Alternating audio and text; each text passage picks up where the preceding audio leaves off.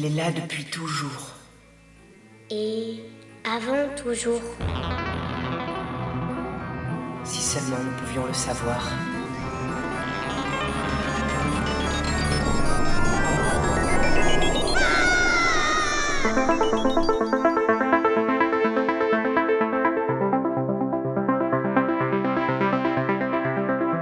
Salut les auditeurs auditrices et bienvenue dans une galaxie, un espace-temps, une autre dimension dont vous vous êtes justement téléporté et vous êtes retrouvés avec nous, vos podcasteurs, du podcast dont vous êtes le héros.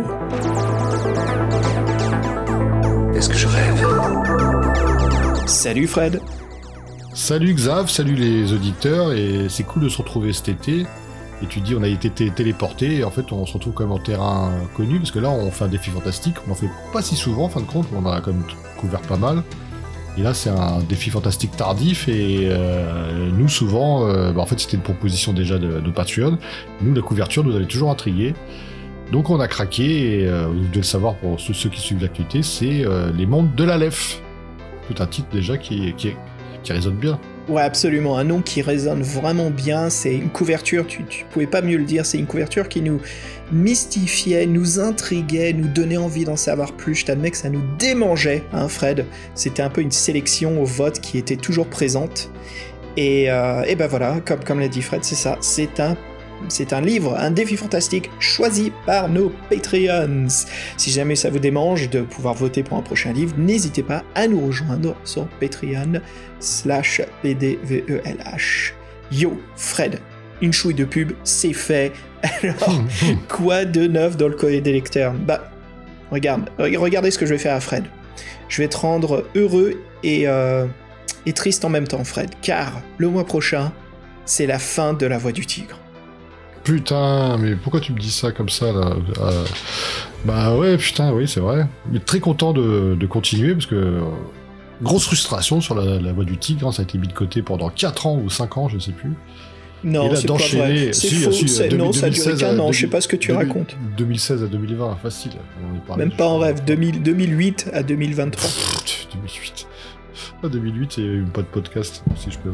Euh, oui, non, mais euh, oui, c'est. Bah, en fait, c'est bien. Parce qu'en fait, on, a quand même, lancé pas mal de séries. Et bon, là, pour ceux qui suivent, on est au 110e épisode, euh, nom de nom. Et euh, c'est normal qu'au bout d'un moment, on finisse, on termine des sagas. Et là, on va terminer euh, La Voix du Tigre. Ça fait un peu comme Le Seigneur des Anneaux. Je crois qu'on va verser une petite larme à la fin parce que le personnage, il va nous quitter, quoi. Ouais, c'est vrai que ça fait un moment, comme tu l'as bien dit, ça a été retardé, il y a eu cette absence prolongée pendant quelques années, et puis on l'a retrouvé avec du bonheur, de la tristesse, euh, de la frustration et de la joie, il y avait vraiment de tout dans cette série, donc voilà. Mais bien sûr, aujourd'hui, nous allons donc parler des mondes de la lèvre. Allez, venez avec nous, sortez cette sphère de votre sacoche, et allons nous propager dans un autre monde.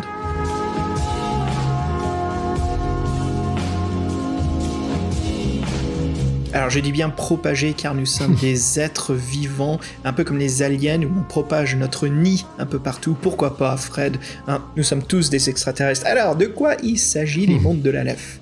Fred, Les Mondes de la LEF est un défi fantastique de 400 paragraphes de la collection intitulée en France Stick Jackson et Ian Livingstone présente.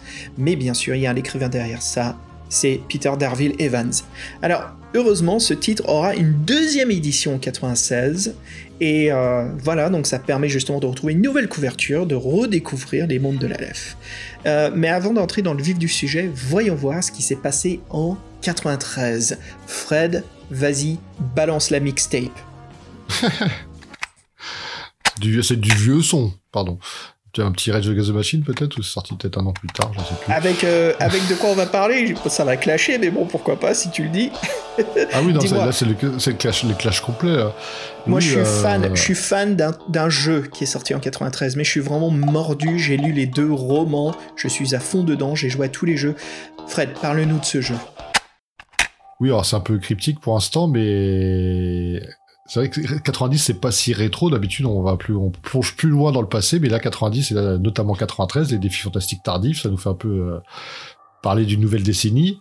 Un jeu vidéo culte qui ré- révolutionna le jeu d'aventure en 3D, s'il vous plaît. Il s'agit de de Myst, pour ceux qui s'en souviennent. Euh, C'était des diapositives animées avec des énigmes, une vraie, véritable ambiance, une vraie difficulté. Je m'en souviens. C'est un jeu auquel j'ai joué, mais moi, euh, patient comme j'étais à l'époque, ça m'a rebuté assez vite. Je sais que tout un été, avec euh, une bande d'amis, euh, on y essayait d'y jouer. Moi, à la fin, je les ai laissés, j'allais faire autre chose. Ça me, gonflait. Eux, ils avaient avancé au bout d'un moment. Donc, euh, culte, énorme succès commercial, plusieurs suites. Une histoire qui paraît simple, mais qui a, marqué les joueurs. C'était assez, le concept était assez fantastique parce qu'on ouvrait un livre, on touchait une image et on s'est téléporté dans une île déserte. Et voilà, plus de 6 millions de jeux sont vendus dans le monde. Je pense que tous ceux qui, ont joué à ce jeu, euh, même de façon comme moi un peu succincte, s'en souviennent parce qu'effectivement c'était une vraie révolution et euh, c'était artistiquement et euh, au niveau de l'ambiance c'était assez assez fort. Mais c'est vrai qu'il y avait aussi une, vraie difficulté qui, euh, demandait de ben, un peu les jeux à l'ancienne où il fallait, euh, fallait vraiment se creuser les méninges et persé- persévérer pour, euh, trouver ce qu'il fallait faire.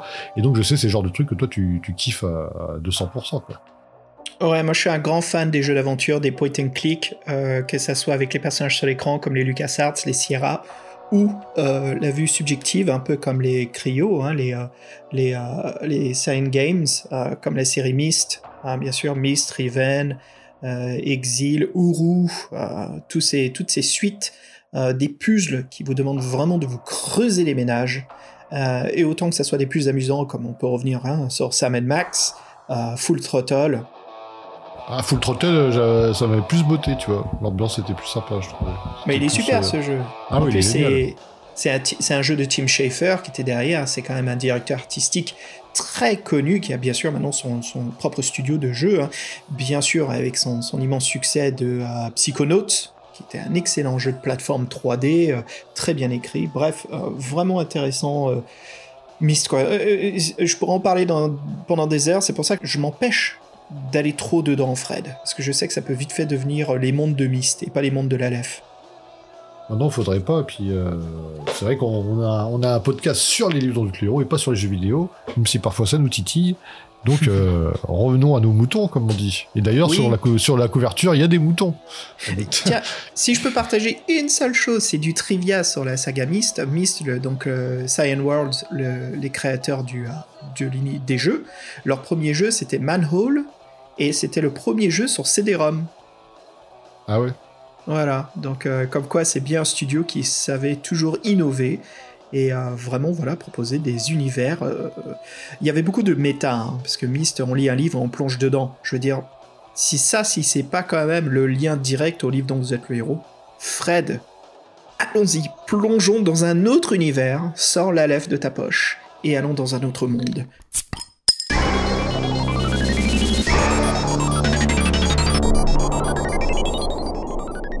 Yo, on est où là? C'est quoi ce monde d'égout Dégoûtant. Oui, les, rats, les rats ils sont plus grands que toi, ça, ça va pas. Oh putain Ah, Écoute, bah justement, amène- amène-nous un petit peu de gaieté dans, dans ce monde lugubre où nous nous trouvons et parle-nous euh, de, de ce superbe auteur, Peter Darville Evans. Oui, alors Peter Darville Evans est anglais, c'est étonnant. Euh, né en 1954 à Buckinghamshire, il commence à 21 ans à travailler dans le milieu d'une usine de textile au service des réclamations. Il a dû s'éclater, le pauvre. C'était forcément, c'était pas le travail de ses rêves. Il change de métier assez rapidement, toujours dans le commerce, mais cette fois-ci dans la vente de gros de jeux de société. Ah, déjà, on voit peut-être des petites appétences. Ça lui suffisait pas. En 79, il quitte son emploi pour travailler pour Games Workshop. Qui ça? Je sais que je sais pas qui c'est. Hein, c'est quoi tu- ça? tu- Je connais pas. C'est une obscure boîte euh, Games Workshop, atelier du jeu. Je sais pas ce que ça veut dire. T'imagines Si les, auditeurs qui nous écoutent là, c'est leur premier épisode du êtes le héros, ils doivent se dire mais putain mais ils sont cons quoi, comment ça se fait qu'ils connaissent pas le Games Workshop? Oui, sur des fois, des fois, on se demande c'est pas, si c'est pas le, le podcast sur Games Workshop et John Blanche. hein. Mais oui, de toute façon, euh, pour ceux qui savent, euh, pour ceux qui chassent, qui sachent, euh, Yann Livingstone et. Euh, je ça pour. euh, Et Steve Jackson, Steve Yann- Jackson, euh, ils sont, ils sont, ils sont, euh, ils sont centrales, quoi. Bah c'est un peu les créateurs derrière tout ça, hein, derrière White Dwarf, Games Workshop, c'est un peu, on va dire, ils font partie de l'équipe pionnier qui créa tout ce monde. Même Fred, on s'écarte du sujet encore une fois. Ra- Continuons Oui, sur euh, euh, Peter. ouais, donc qu'est-ce qui se passe pendant le Games encore- Workshop Ouais, encore un artiste, un artiste repéré par le Games Workshop. Euh, il voit qu'il est, il est- il a- il a le goût pour les jeux, c'est important. Il est promu responsable de la vente en gros grimpe les échelons, il devient directeur général, responsable du magazine White Dwarf. Alléluia, mon frère. Oh, putain, Wow. il nous a fait, il nous a fait plaisir. Et membre du CA, voilà. C'est le succès. Jusqu'en la Coupe du Monde, le Carré d'Or 86. Tout s'écroule. Games Workshop déménage loin de chez lui à Nottingham. Et lui, bah, à l'ancienne, mais il dit fait moi je bouge pas, je reste dans ma petite région. Et voilà, démission. Donc il a, s'est pas arrêté là quand même. Il avait eu, euh, comme on disait, il avait beaucoup de compétences et beaucoup d'appétence pour le, fantastique. Il se lance dans l'écriture avec de, trois défis fantastiques, des romans érotiques dans les années 90 sous le pseudonyme de Esme Ombreux, pour la collection pour adultes Nexus de Puffing Books. Donc tout ça, hein, c'est un peu les mêmes éditeurs, vous l'aurez compris. Et pour les éditions Virgin Publishing, il deviendra le chef de collection qui prend en charge de novéliser un roman des épisodes de la série anglaise télévisée Doctor Who.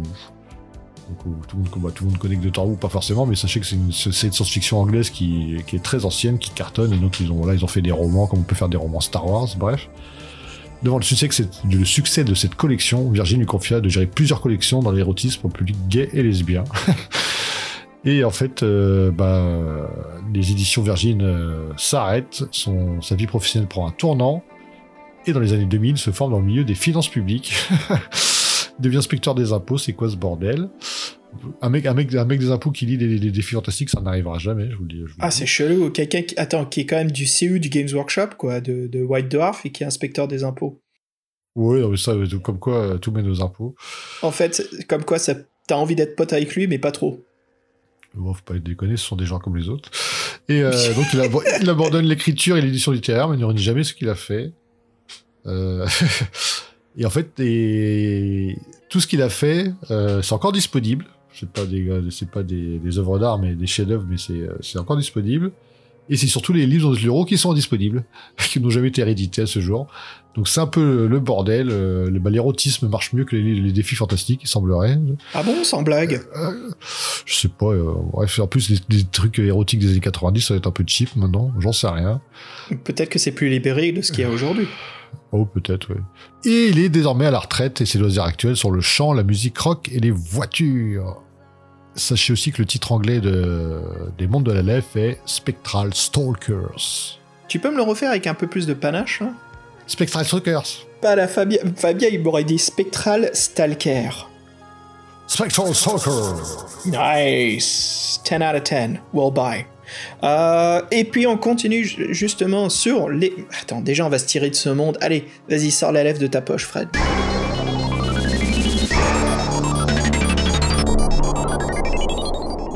Allez, de, de- de l'écrivain, on passe au... Wow, c'est quoi cette jungle? Oh, bah c'est bien ça, super. Eh ben, on passe justement à Ian Miller. Alors, Ian Miller, c'est un illustrateur britannique né en 1946. C'est lui qui a fait la couverture des Mondes de la Lèvre. On le connaît bien également pour ses couvertures du Manoir de l'Enfer et la créature venue du chaos. Alors, son style de dessin est très original. Voilà, il a travaillé aussi bien pour des livres, des magazines, et il a même collaboré pour le film Shrek. Ah voilà, donc dès son enfance, il plonge dans l'univers de l'étrange et du merveilleux. Ça se voit que le mec, c'est sa graine, c'est son dada, il est à fond dedans, quoi, et il maîtrise. Alors, c'est sa mère qui est costumière d'un très grand théâtre à Londres, qui lui rapporte euh, plein d'objets, des pièces dont elle travaille, bien sûr, des props des artistes. Voilà, justement, ça aide l'imagination de Ian Miller est débordante d'idées. Alors ses parents l'encouragent très jeune dans le dessin. Voilà, il se souvient que son père lui offrait des quantités de cahiers de coloriage. Par la suite, bien sûr, il étudia aux Beaux-Arts où il apprend la peinture et surtout la gravure qui lui plaît beaucoup. Alors malgré son dessin gothique et parfois macabre, Ian Muller a toujours aimé l'humour, mais on ne lui a jamais demandé un dessin humoristique. Hélas. Quand il ne dessine pas, voilà, il aime raconter que euh, son autre passion, euh, bah, c'est de parler aux chiens et aux au lapin. que veux-tu, hein, c'est comme ça, on a tous nos passions. Il dira dans le blog de Red Moon Chronicles que son objectif dans la vie est de retrouver sa chaussette verte perdue il y a très longtemps. Voilà, on sent qu'Ian Miller a un très bon sens de l'humour. Alors, cette chaussette a comme motif des moulins à vent. Et donc, auditeur, auditrice, si vous la retrouvez en vous baladant en Angleterre, dans le Royaume-Uni, eh ben on ne sait jamais, voilà, vous savez à qui vous adresser, directement à Ian Miller, qui a aujourd'hui 76 ans, il continue son travail avec sa passion, et je suis sûr qu'il décrochera le téléphone pour entendre que vous avez retrouvé sa chaussette de Don Quixote. Donc, tu- On vient de parler justement de l'artiste, discutons rapidement de cette couverture qui, franchement, en jette. Euh, c'est un peu le... J'ai envie de dire, c'est, c'est, c'est, un, c'est un peu la couverture la plus psychédélique euh, de tous les défis fantastiques. Ah oui, elle dénote euh, pour plein de choses, et moi, fait presque penser à un truc moyenâgeux fait par Jérôme Bosch, un peu plus euh, coloré. Mais il y a une vraie ambiance dans cette. Pourtant, la scène est vraiment un peu cryptique. En plus, on comprend pas trop, comprend pas trop ce qui se passe. En fait, on comprend rien. Ça dénote totalement avec le, reste de la production, et du coup, bah, c'est c'est intrigant. Et puis ce, ce titre aussi. Et moi, j'ai- en fait, je regarde la couverture là en ce moment, et j'ai toujours pas compris ce que c'était. euh, La forme de, au fond là avec. euh, On va essayer de la pas- décrire. Ouais, on va voir ce qui se passe. Alors, on est sur un plateau, un peu un- un- un- une longue vallée, hein, où il y a des, des grands insectes rampants à travers. Au premier plan, on a un sorte de magicien quadrupède, euh, avec un sorte de, de peau exosquelette, qui a un bâton magique qui s'attaque contre euh, un sorte de démon vampire chauve-souris planant au-dessus de lui.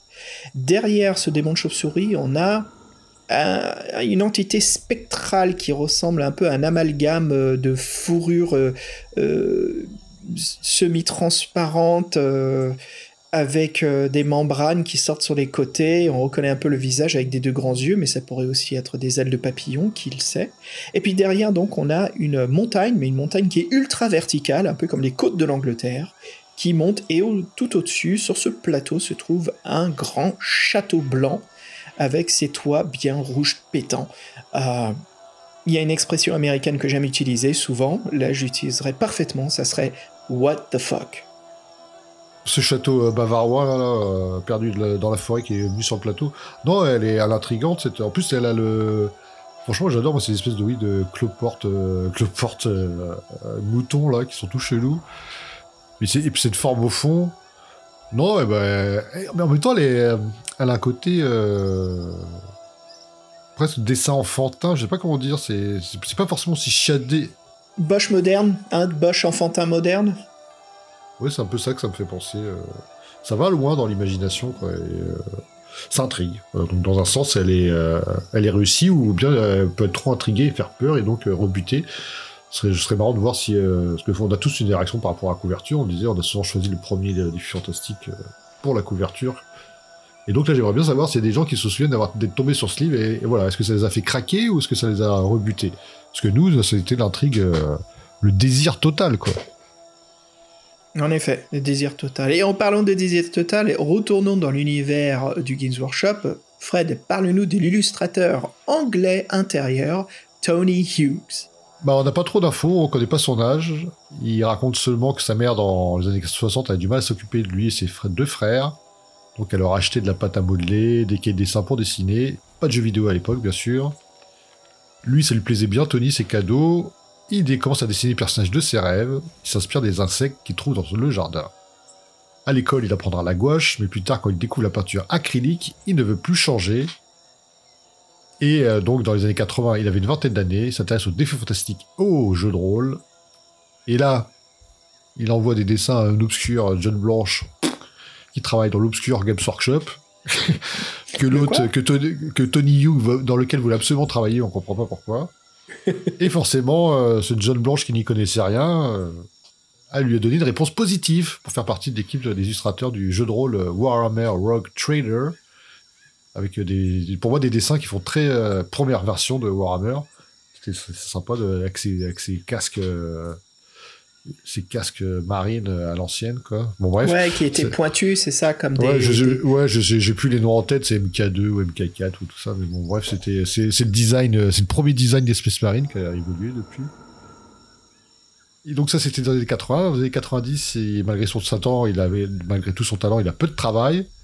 Il sait que Puffin Book euh, recherche des illustrateurs pour la série des Ian Livingstone et Steve Jackson présente, des, des filles fantastiques. Et il leur envoie un dessin qui s'appelle euh, Diamond Arise, qu'on ne peut pas vous partager, mais qui est vraiment sympa une magnifique illustration en angle de Chine où on voit deux démons squelettiques et il est sortir de la terre. Forcément, il fut engagé sur le champ. Et là, c'est c'est là qu'on voit que malgré tout le talent et même si on travaille, ben, on peut pas forcément en vivre. Et donc, lui, il a dû euh, reprendre ses études et il a pris des études de psychologie. Durant, comme il était un peu plus âgé, bah, il est devenu père pendant sa licence. Il commença donc à faire des boulots alimentaires pour s'en sortir, en faisant des illustrations à côté. Donc euh, voilà, il a pu, il a pas, et il s'est aussi formé en tant que tatoueur. C'est voilà, donc on voit que malgré euh, un talent et des, des, choses qui ont été produites, bah, il n'a pas forcément réussi à, à complètement vivre. Et c'est là qu'on voit que oui, euh, illustrateur, c'est vraiment euh, une passion avant tout. Et ceux qui peuvent en vivre, bah, chapeau. Quoi. Chapeau, ouais, ouais. N'hésitez pas à utiliser toutes les plateformes possibles sur le web hein, si vous vous lancez dans l'art. Euh, vous voulez vendre vos créations, hein, je veux dire, entre Etsy, Patreon, DeviantArt, je sais même plus si c'est trop utilisé. C'est bon, toujours présent, bien sûr, mais il y a plein d'autres euh, sites web maintenant où on peut diffuser, montrer ce que l'on a. Et puis, euh, voilà, n'hésitez pas à sortir dehors, comme les pochettes de Brice, euh, voilà, que je, fais un peu de pub, hein, que je suis sur Instagram, voilà, qui vend euh, son art sur les marchés. Je trouve ça fantastique. voilà, c'est même merveilleux, je trouve, c'est super. Euh, continuons justement avec donc notre deuxième illustrateur qui a fait la couverture des deuxièmes éditions hein, des euh, Défis Fantastiques, avec bien sûr ces grands titres qui prenaient un tiers euh, de la couverture. Alors c'est Daniel Moignot. Alors Daniel Moignot est né en 1951. C'est un illustrateur français et alors qu'il dessine à un emploi administratif, au cours d'un voyage scolaire, voilà, Daniel rencontre un réalisateur de films d'animation. Les deux hommes sympathisent et justement Daniel décide de changer sa vie, euh, changer de carrière, changer tout ce qu'il avait prévu de faire. Et il apprendra les techniques d'animation et il travaillera pour des séries télé, notamment pour la série Raon. Voilà, ainsi que plusieurs publicités et films d'entreprise. Et c'est en 1988, il décide de se consacrer uniquement à l'illustration des livres. Et donc il rejoint l'équipe de Gallimard, puis il travaille pour plusieurs éditeurs, mais toujours pour la jeunesse. Cette, deuxième cette couverture, deuxième, deuxième édition, Fred, je la trouve sympa, elle est moins psychédélique, mais elle a un côté quand même, euh, j'ai envie de dire dark fantasy, un peu rêve, tu sais, un peu comme euh, ce, dark fantasy qu'on peut retrouver dans euh, le, Oh mince, comment ça se fait que j'ai oublié l'histoire sans fin? Donc on a un guerrier avec un, une épée dans le dos, avec une armure un peu bah, qui, est différente, plus exotique, et qui fait face donc à un grand serpent bleu craie, et ils sont dans l'espace où c'est un ciel rouge avec des étoiles. Enfin, il y a quelque chose de mystique. Je trouve que t'es gentil parce que moi je la trouve complètement foirée. Hein. je trouve qu'elle fait, elle fait trop enfantine, qu'elle souffre de la comparaison déjà de l'image en elle-même et même de la, la, qualité du dessin. Et moi, en fait, j'ai l'impression de regarder un, un, dessin animé pour enfants qui passe très tôt le matin avec une animation euh, moyenne. Non, je sais pas. Je, moi, je trouve qu'elle est, euh, elle, fait elle fait presque peur et que je me dis si c'est ça la qualité des dessins de la deuxième version, laisse tomber quoi. Quand je la voyais avant, cette couverture, je pensais à un dessin animé justement du matin de notre génération, la Gen X. Euh, peut-être on peut dire aussi les, les tout premiers euh, Millennium. Euh, millénial, excuse-moi, Millennium, mais les premiers millénials. je cherche la série en français si elle existe. Oui, ça s'appelle Le Tourbillon Noir. Est-ce que tu as connu The Pirates of Dark Water? Pas du tout, non. non. C'était début années 90. C'était une série de pirates, un peu un mélange de dark fantasy avec Sinbad et euh, un peu tous les pirates en mer, enfin tout ce, ce côté très aventure euh, euh, des, des, des, des, sept océans. Et, et ça me fait penser à ça, cette couverture. Donc voilà, ceux qui connaissent cette série, Le Tourbillon Noir, moi ça m'évoquait ça.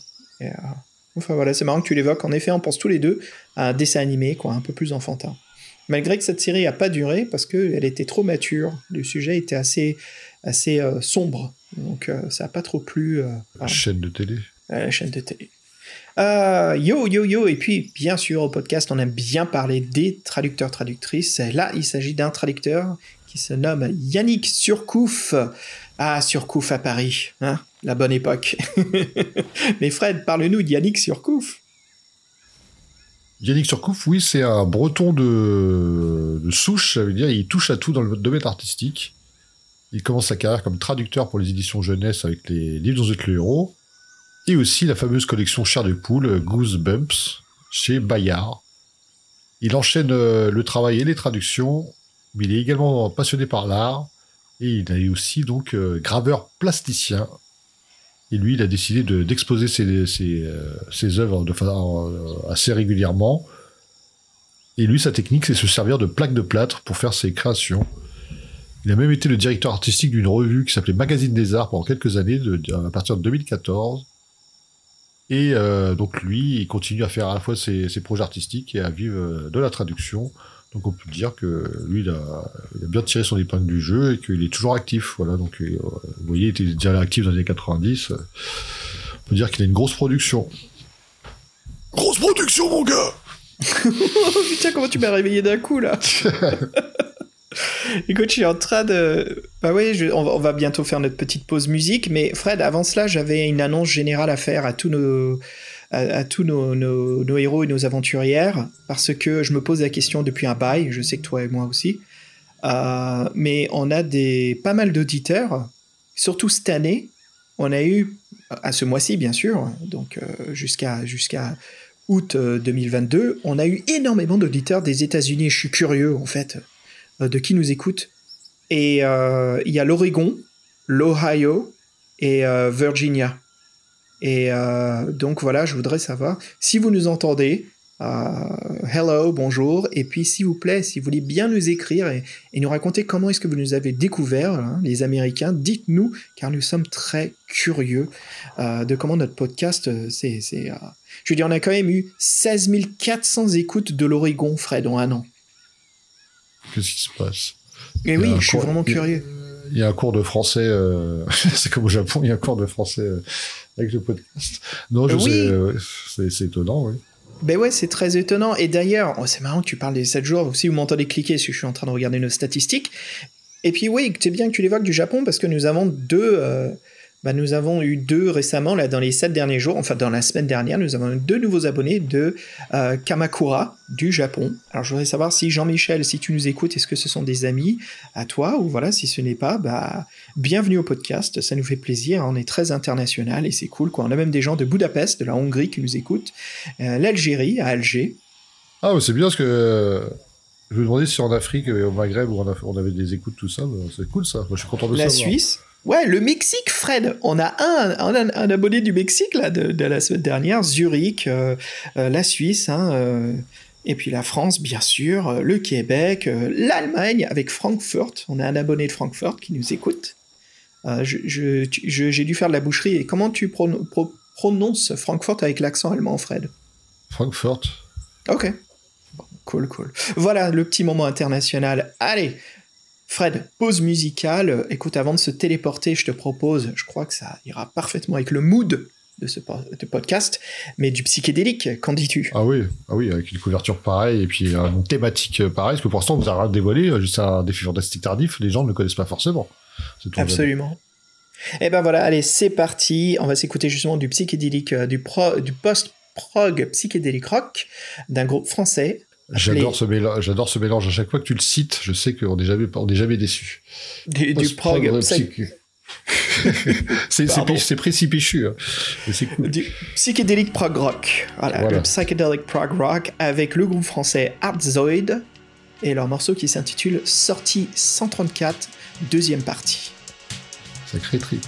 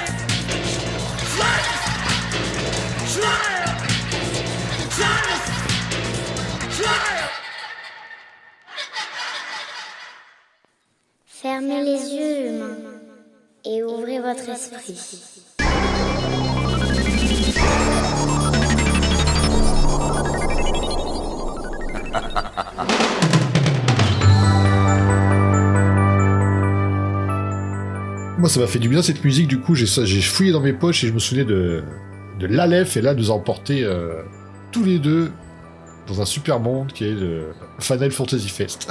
On se retrouve. Oh Le, le temps de voir euh, deux secondes ce qui s'y passe. Moi, j'ai bavé sur un t-shirt Games Workshop encore avec, euh, sur les orques qui le vendent que dans le, fait, fait- fait, euh, dans le, le fucking Fantasy Fest, dire. Voilà, bêtisier. Et euh, Fighting Fantasy Fest. Et putain, moi, ce, ce t-shirt orc orange là, il me fout. Je sais pas comment je vais faire. Bah, Ouais, j'y sais, hein. Jean-Christophe ouais, mais le, le pauvre, euh, euh, c'est une mission missionnée là. Mais le pauvre, c'est vrai qu'on lui demande souvent pour des, des objets et des choses, voilà. Et je suis sûr qu'il va nous dire, mais non, c'est bon. Ou plutôt qu'il va nous dire, ah, vous faites chier. On sait pas. On sait pas quoi s'attendre avec JC, c'est toujours un plaisir.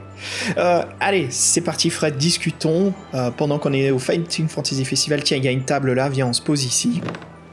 Et puis discutons de l'introduction de ce livre. Alors, Fred, j'ai envie de te dire que l'intro, moi, euh, j'en suis tombé amoureux de cette page. C'est juste une simple page pour amorcer l'aventure. Et de quoi il s'agit Bah écoute, on est, euh, on nous décrit qu'il y a un festival, mais voilà, on est à l'intérieur d'une tente. Il se passe énormément de joie et de bonne humeur et de, de, comment dire, de curiosité à l'extérieur. Mais on a choisi de venir ici à un regret, car on voit un divin, un cartomancien qui voilà joue, euh, qui sort son jeu de tarot. C'est un petit vieux et notre personnage décrit bien. Merde, je viens de perdre une pièce d'or pour ça, quoi, fait chier. Mais bien sûr, la lecture des cartes est intrigante. La mort fait surface, le personnage se dit tiens donc, mais après une carte neutre, une carte en fait sans rien, et c'est là il nous dit qu'il va nous arriver un destin très particulier. Écoute, moi j'aime bien dès qu'on me parle de jeu de tarot euh, dans, dans le- dans les livres, parce que c'est toujours, c'est un jeu de cartes bien sûr qui a tellement de symboles, qui, qui est très très vieux, qui, qui est symboliquement, comment dire, euh, bah, c'est toujours intéressant de parler du destin, de, de la lecture des cartes comme ça. Donc là j'ai été mordu immédiatement. Euh, surtout que le livre que je suis en train d'écrire, mon propre livre-jeu, comme tu sais, Fred, mes, mes talents de fiches de personnage, tout est basé sur le, jeu de tarot, donc bah voilà, quoi, Oui, je suis puis, et, mordu. puis, et puis une, une sorte de divination aussi, à un moment. Bah qui, ouais, arrive assez tôt, qui arrive assez tôt dans l'aventure d'ailleurs. Mais oui, mais oui, il y a plein de trucs. Donc forcément, j'ai lu ça, je fais OK, mec, c'est bon, euh, Peter, Peter Derville, euh, Evans, tu, tu m'as harponné et euh, c'est avec plaisir, quoi. Je suis à fond dedans. Alors, continue un peu sur cette intro. Qu'est-ce que toi t'en as pensé, Fred? Bah, effectivement, qu'on l'année dans le vif du sujet. Et puis c'est vrai que c'est toujours un peu sympa les divinations, ça met un peu de mystère parce que c'est toujours un peu cryptique. Et d'ailleurs, je reviendrai là-dessus parce que, euh, bref, euh, moi il y a quelque chose que j'ai trouvé assez euh, cryptique dans le livre et on pourra peut-être en parler, ça peut-être te faire marrer, mais Ouais, bah on reviendra sur notre critique. De toute façon, là, on peut faire comme ouais. d'habitude. On, on va pas. Alors, ça va être un peu particulier, les auditeurs, parce que de quoi il s'agit bah, Dans ce livre, vous allez voir, en fait, on va trouver un, un objet. Si vous l'avez vu, comme on a structuré notre podcast, à chaque fois qu'on se téléportait, bah, il va nous arriver la même chose. On va trouver donc une sphère qui va nous téléporter. Alors, bien sûr, il y a une façon très spécifique que nous trouvons cette sphère. Tu veux en parler, Fred? Parce que j'ai trouvé ça assez. euh, Encore une fois, je crois qu'on va abuser du mot, mais complètement euh, psychédélique, what the fuck Bon, en gros, oui, il y a le porteur de cette fameuse sphère, euh, l'Aleph, qui bah, tombe du ciel. On le sait pas encore, mais c'est qu'il vient de se téléporter euh, dans notre monde. Et il tombe sur nous. Il baragouine euh, deux, trois râles. euh, Comment tu dis ça? C'est bon ça Oui, avant de, mou- avant de mourir. Et en gros, c'est des merdes de. Tiens, voilà le globe. Qu'est-ce que t'en fais homme? Bah, tu le gardes. parce que c'est pas l'aventure. N'importe quoi, c'est bon. Et le mec, je sens que toi, depuis la tente où t'as payé une pièce d'or, toi t'es resté comme le personnage à se dire, mais c'est quoi tout ça là? Déjà, je vois un divin, je perds de la thune pour que dalle, qui montre une carte qui a pas été illustrée, et maintenant il y a un mec habillé dans un truc de chauve-souris qui se crache et qui me file une boule, quoi. Oui, bah après, le dessin, il y a un dessin qui est sympa. Et c'est vrai qu'en plus, ce qui est marrant dans le- dans l'intro, c'est qu'on dit Vous avez 10 pièces d'or, mais bon, comme vous venez d'en utiliser deux pour euh, votre divination, on n'a plus que 8. Je fais Oh, les Ah, enfants, ils, ils choisissent déjà pour moi. euh, Bon, bref. Ça, c'est l'intro. Donc, ça nous tombe dessus. Et en fait, dès qu'on regarde euh, le globe, en fait, on regarde le globe, puis le globe nous englobe. Et on se téléporte. euh, on, se- on se téléporte euh, de monde en monde, parce qu'en fait, ça a l'air d'être un globe très puissant. Parce qu'il y a, de toute façon, il y a quelqu'un qui le recherche, forcément. Et ça commence un peu, euh, un peu comme ça. Euh, donc oui, c'est vraiment dans le vif du sujet. euh, et effectivement, en plus, il nous parle du monde, mais j'étais pas sûr si c'est sur Titan. En fait, si c'est bien sur, bien sur Titan. C'est un continent. J'ai oublié son nom. Je sais pas si tu t'en souviens, toi. L'ancien Titan, c'est le, bah, le monde du Titan, mais attends, parce que je sais qu'il y a l'ancien monde, c'est là où se passe sorcellerie. Alancia, c'est là où se passe la plupart des aventures. Je crois que c'est là où on se trouve. Je sais qu'il y a des uber fans beaucoup plus mordus que nous que le lore de, de- du monde connecté des défis fantastiques.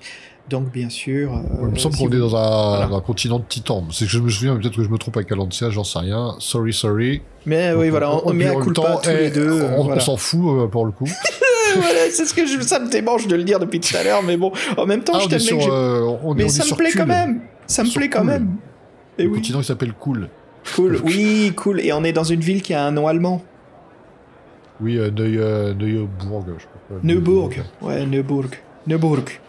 C'est Oui, très beau, Reimer, euh, ça. Euh, oui, oui, mais ouais, exact. alors, bien sûr, qu'est-ce qui va se passer dans cette intro Fred, vas-y, parle-nous, justement, parce que le premier monde que l'on visite est, est obligatoire, c'est Limbo. On va vraiment dans le monde de Limbo, dans une grande bibliothèque. Et par la suite, voilà, on va voyager dans, dans différents mondes, d'où la particularité de ce livre, c'est que plusieurs lectures, on va voir justement si Fred et moi, nous avons vécu les mêmes mondes ou pas. Mais Fred, parle-nous de ce monde obligatoire qui est Limbo. Oui, après, tu sais, moi, j'ai- j'aime bien dire qu'il y a des petites spécificités dans les défis fantastiques au niveau des règles. Et là, il y en a une. On a une, euh, espèce de jauge, qui est euh, une compétence euh, qui s'appelle détection. En fait, il faut savoir, c'est que le- l'espèce de créature ailée qui a perdu le, globe, elle est morte, qu'elle s'était fait atta- attaquer par des spectres, les spectres du titre anglais, et en fait, qui sont lancés à la poursuite du porteur de la lef. Celui qui, est- porteur de la lef, il- les spectres le recherchent. Et donc, il, il le recherche dans le macrocosmos, je crois qu'ils appellent ça dans le bouquin, macrocosmos. Le multivers, j'ai envie de dire, moi, à la Morcock. Ils, guettent dans tout multivers. En fait, euh, plus on fait d'actions dans les mondes qu'on va aller, plus on, en fait, on se fait repérer. Donc, on a une jauge de détection. Vous jetez 3 dés de 6, et si c'est euh, si c'est supérieur ou égal à votre score, bah, vous êtes invisible pour eux. Par contre, si c'est inférieur, euh, on voit, on voit qu'à 3 dés de 6, quand même, c'est... euh, c'est on a un peu de chance de louper, quand même. Les spectres chasseurs. Ouais, les spectres chasseurs, c'est les grosses. c'est les, les antagonistes de l'histoire. Donc voilà, il y a cette jauge en plus. Et donc, ouais, la, la bibliothèque, elle est. euh, c'est un peu un, un non-lieu, en fait. C'est une espèce de lieu central euh, qui, est, soumis euh, à aucun monde. Et donc, qui est énorme.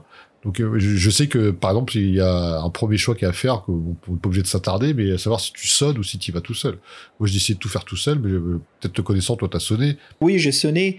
Et donc ouais, moi il y a quelqu'un qui m'a accueilli. Je lui ai dit qu'est-ce que c'est que cet objet, qu'est-ce que j'en fais? Il me dit ah bah tiens, va au bureau des objets spéciaux quoi. C'est en bas de ce couloir. Fais gaffe, le mec c'est un blagueur et fais attention de de pas lever son comptoir. Donc tu sais c'est un peu les, les bureaux comptoirs comme les anciennes postes quoi. Où tu sais tu ouvres le haut de la porte. Comment ça s'appelle ça? Ça a un nom spécifique non? Porte cochère, j'ai envie de te dire, mais ça doit pas être Oui. vraiment ça. Peut-être. Mais euh, donc moi j'ai rencontré le, le- le grand blagueur et puis euh, qui c'est un mec un des- qui euh, qui nous dit euh, voilà c'est un objet qui, qui contient tous les mondes voilà et, et mais avant cela il y a un petit moment rigolo il nous a bien dit que c'était un blagueur c'est qu'en ouvrant la porte il y a un seau d'eau qui me tombe sur la gueule donc je suis complètement arrosé le mec il se marre, ça le fait bien rire, blabla.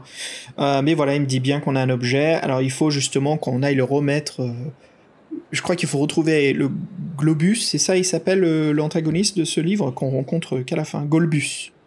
Globus. Golbus, il faut qu'on, faut qu'on au, au monde Ziggurat et il faut qu'on fasse gaffe aux spectres chasseurs euh, parce que le plus on se téléporte, si on se fait voir par eux, voilà, comme tu as dit, cette règle spécifique de la détection.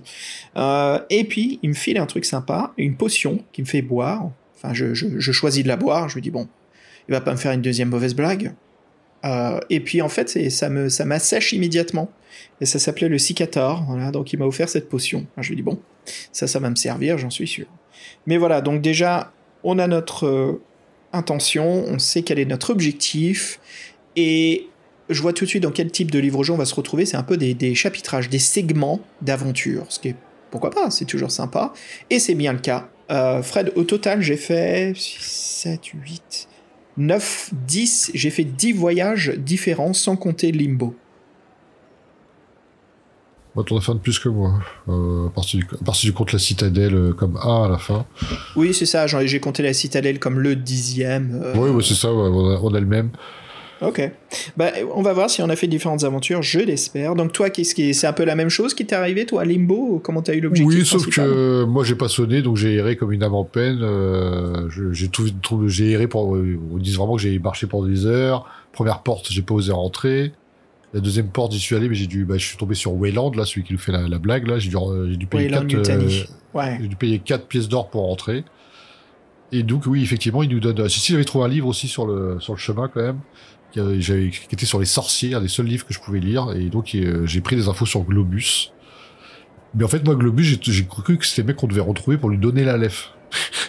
pour te dire, quand même, qu'il y avait, euh, y avait un truc qui était pas clair euh, au départ. Effectivement, Wayland, il nous donne des infos comme quoi il faut se déplacer le plus possible, faut pas laisser trop d'empreintes dans les mondes dans lesquels on va, sinon notre, notre, détection va être plus facile par les, spectres. Il faut guetter les signes circulaires et trouver euh, Crypto euh, Glyphos, je crois. Donc c'est un peu les infos qu'il nous donne.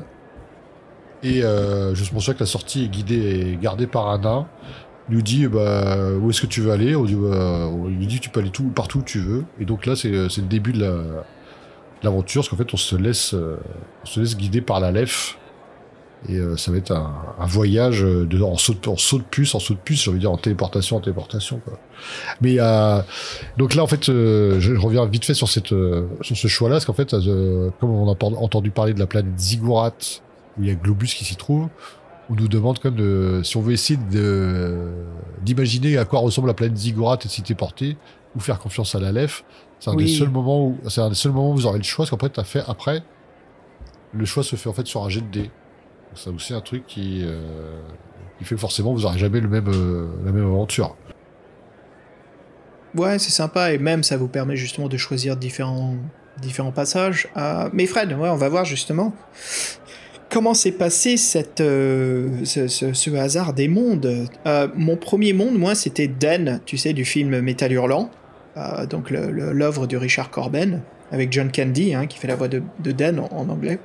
Euh, je me téléporte dans un monde où je vois que je, suis pris captive, euh, enfin je vais être pris captive par des sorciers qui avancent vers moi sur un sorte de temple, et euh, je peux me battre ou me rendre, je me rends, bien sûr je me fais sonner, je me réveille dans un, une, carrosse, et il y a un mage autour de moi qui est en train de me causer, et puis là on se fait attaquer, il y a une flèche qui, rentre à travers ce- ce- cette carrosse, il ça transperce le mage, j'en profite euh, pour, euh, pour m'échapper, euh, mais voilà, le carrosse, c'est, bah, les chevaux, ils, bah, perdent le, enfin le conducteur, je crois qu'il est mort ou quelque chose, il perd le contrôle, les chevaux, ils foncent à travers la route. Le carrosse, il y a une des roues qui tape une pierre, ce qui me projette du véhicule Euh, et puis euh, voilà je me retrouve par terre et c'est là où je sors la de mon sac pour m'échapper avant qu'il m'arrive d'autres misères de ce premier monde De toute façon, celui-ci, si vous avez le choix d'être guidé par la LEF, euh, vous tombez dessus. Donc moi aussi, je suis tombé là-dessus. Où c'est un peu passé pareil, oui. c'est le chef, ils, ont une religion avec un dieu sanguinaire, une offrande pour leur dieu Glund. Et en fait, effectivement, pendant la bataille, il se fait, il se fait empoisonner, il nous demande de l'aide, et si on l'aide pas, ben, on l'achève. Et on arrive, on, on arrive à, à s'enfuir. Et on récupère euh, une rune sur les cieux. Une rune anti-elfe, de forme circulaire. Parce que je sais pas pourquoi, dans chaque monde, on a l'impression qu'il faut qu'on récupère un objet qui ressemble euh, un peu à la lèvre, donc à une forme circulaire. Et là, donc, c'est c'est cette rune anti-elfe. le protège moyeux Ouais, le protège moyeux. Du coup, euh, c'est là la première fois qu'on vous dit, bah maintenant, euh, jetez un, jetez un, de- un dé, un dé. Et si c'est pair, vous allez à telle direction. Si c'est impair, dans telle direction. Donc moi, je me suis barré à noter les ce que, ce que j'ai fait. Donc là, j'ai fait impair pour changer de monde. vas-y dis-moi alors toi t'étais où je, tom- je suis tombé sur un monde aux, humani- aux humanoïdes verts. Ils sont en espèce de faire une espèce de rituel euh, pour rappeler leur- leur- leurs ancêtres. Et comme j'apparais, bah, ils me prennent pour l'un d'eux. Du coup, ils me disent ils veulent que la situation est grave, il faut qu'ils euh, il faut qu'ils fassent le rituel jusqu'au bout pour que les nanina. Et ils créent euh, une espèce de gemme euh, du sommeil qui avait l'air énorme. Donc je m'en suis, euh, je m'en empare et je me suis quitté, je me suis barré. Je sais pas, j'ai pas cherché, j'ai pas cherché la suite. Ah, moi c'était la même chose je suis allé dans le même monde que toi Et en fait c'était un objet qui leur permettra de vaincre un titan il commence à réciter une formule magique et c'est là on se dit allez il est temps de se tailler en fait, le bouquin souvent nous propose, en fait, des fois on arrive, il nous demande tout de suite si on veut repartir ou pas presque. Et, si, Et si on creuse un peu, bah voilà, euh, des fois, euh, il nous arrive des, petites avant, des petites histoires, et des fois c'est euh, c'est quand même assez court euh, l'un dans l'autre. Mais après, on n'est pas allé au bout de tous les, de tous les cheminements. Je pense que assez rapidement, moi, comme je, il disait qu'il fallait pas trop s'attarder, dès que je voyais que je trouvais l'objet du monde, je me cassais quoi. Alors, je t'admets, Fred, moi j'ai fait justement, j'ai, euh, je relisais les segments pour voir un petit peu, tu sais, à quelle, euh, comment dire, quelle longueur ils avaient, quoi. Est-ce que c'était plutôt court ou est-ce qu'ils étaient plutôt lents? Il y en avait juste quelques-uns qui étaient lents. Par exemple, celui-ci, si on continue, enfin j'en ai fait d'autres, ou si on continue, on meurt. Enfin, si on n'a pas un objet spécifique, la situation est foutue. Mais ça se résout souvent en quatre choix, quoi, maximum, je dirais, en moyenne. C'est à peu près ça. Donc on a souvent le premier qui est on arrive, deuxième qui est la première rencontre de situation, et troisième c'est là où on nous donne un choix de nous barrer ou de rester. Si on reste, après on a toujours ce quatrième choix où c'est là, est-ce qu'on a un objet spécifique ou pas, ou sinon on est mort. Voilà. Donc par exemple, moi il y a eu un voyage, on les fait un petit peu dans le désordre parce que ça n'a pas vraiment de structure scénaristique, hein, ce qu'on est en train de faire. Mais euh, moi je me suis retrouvé en fait dans une, j'ai apparu au, fond d'une roulotte où euh, il y a un magicien et son assistante, une femme chat, qui sont en train de faire tu sais, le, le, le, résultat du sort, comme quoi ils m'ont fait apparaître. Euh, donc le magicien dit bien à, à la femme chat, là, son, son assistante, de m'amener en arrière-salle de la roulotte. On y va et c'est là en fait où je vois une, une la fille. En plus on me dit c'est la fille du baron. Je me dis mais comment je sais que c'est la fille du baron? Je sais pas. C'est écrit sur sa sur sa robe et elle est dans une cage et elle dit attention le magicien il va revenir libère-moi. Alors c'est là on se dit sinon tu veux faire quelque chose la libérer ou est-ce que tu veux te tirer? Ah je dis ok. Allez je vais voir ce qui se passe si je reste. Et en fait, le, le magicien il revient et on se rend compte que c'est un vampire. On voit ses, euh, ses canines acérées qui arrivent vers nous et on nous dit bien si vous avez un objet d'argent, vous pouvez vous combattre contre lui. J'en avais pas. Et je meurs. T'as vraiment pas le choix. C'est soit t'as l'objet, soit t'es foutu. Ah, tu peux, Donc, euh, tu peux fuir. J'ai fui. Ah, ok, ok, tu peux fuir, ouais. Et puis euh, voilà, j'ai pris le monde de la lèvre et j'étais ailleurs. Est-ce que. Donc tu l'as fait aussi ce monde, toi, le magicien? Ouais. Ouais, mais il est pas arrivé. Il est arrivé, oui, il est arrivé deux trois mondes après. Oui, euh, voilà. Oui, il y a eu un truc avant, moi, c'était. Alors, c'est- c'est la ville où il y avait un peu plus de d'histoire. Euh, c'est un monde en ruine. Voilà, on arrive dans une ville abandonnée où il y a un marché avec des étalages complètement vides, abandonnés. Et puis il y a des villageois qui apparaissent au fur et à mesure, qui me voient et qui leur demandent de l'aide, que leur potier a disparu. Et euh, je me dis, ok, pourquoi pas, je vais aider des gens. Donc euh, c'est bien sûr le but, quoi, c'est de jouer le héros dans ces livres. Alors j'y vais, ils me disent la direction, j'y vais, et là je rencontre un golem qui bloque l'accès à une caverne. Alors c'est un golem de... euh, pas de pierre, mais c'est un, un golem de... comment ça s'appelle La matière dont il est... De glaise. De glaise. Ouais, de glaise. Ouais, de glaise. Et donc je me dis, mais oui, j'ai une potion pour ça, le cicator, quoi, qui absorbe l'eau. Donc j'utilise la, potion de Wayland que je balance sur le golem. Ça absorbe tout l'eau. Le golem il veut m'attaquer, mais juste en bougeant, ça fait craquer euh, bah, sa, sa- sa corpulence. Et puis euh, il se casse la gueule, quoi. Il tombe en miettes. Et il y a même une petite écriture sadique qui dit que notre personnage s'amuse à, à taper les pierres par terre ou à marcher dessus. Je me dis, mais ok, bon, j'avais pas envie de la jouer comme ça, quoi. Mais bon, ok. Et puis voilà, on sauve le potier, et puis euh, il nous offre une boîte avec deux pièces d'or. Et voilà, quoi, on se retéléporte en par ailleurs. Tu l'as eu ça? Ouais, je l'ai eu en fait. euh, moi, j'ai même acheté une bougie lumineuse au marché. Euh, Oui. Coûté un peu cher. Et effectivement, en fait, les villageois te parlent que leur ermite il a disparu. Ils te disent bon, est-ce que vous voulez quitter ce monde ou est-ce que vous voulez en savoir plus? Ils te disent oh, il est par là. Et tu, trouves la caverne avec le golem qui t'interdit d'entrer. Le cicateur, effectivement, je l'avais aussi, donc euh, l'effet était radical. Et c'est là qu'on se rend compte que l'ermite il avait disparu parce qu'en fait il était prisonnier de sa créature. le golem il était trop, euh, était rigide, il le laissait pas sortir non plus. Donc le mec en fait il est bien content qu'on lui ait buté son golem et donc il nous donne aussi une boule de glaise qui est, euh, qui est l'objet euh, sphérique euh, de ce monde-là. Voilà, donc je veux dire, ce- ce- cette séquence-là était plutôt, était plutôt sympa, quoi. Bah oui, parce qu'il y a un peu d'aventure, il s'est passé quelque chose. Le magicien aussi, mais c'était un peu très très court, quoi. Il n'y a pas Ah ouais, le, vraiment oui, eu le, de... le- le vamp- le vampire, c'est très court. Ouais. Euh, Vas-y, bah, y a- raconte-moi en un autre, toi. On va voir. Là, Moi, pour l'instant, on a un peu euh, vécu les mêmes aventures. hein. Ouais, ouais, bah là, moi, il y a une qui m'a marqué plus, plus au niveau de l'ambiance qu'autre chose. C'est euh, une espèce de monde. euh, bon, c'est une espèce de steppe ou de prairie, bon, bref. On voit tous les animaux fuir, euh, en silence. Un peu comme au ralenti. Et là, on se rend compte qu'ils sont en fait sont poursuivis par des, des, des chasseurs, mais des chasseurs, c'est des géants. des géants énormes.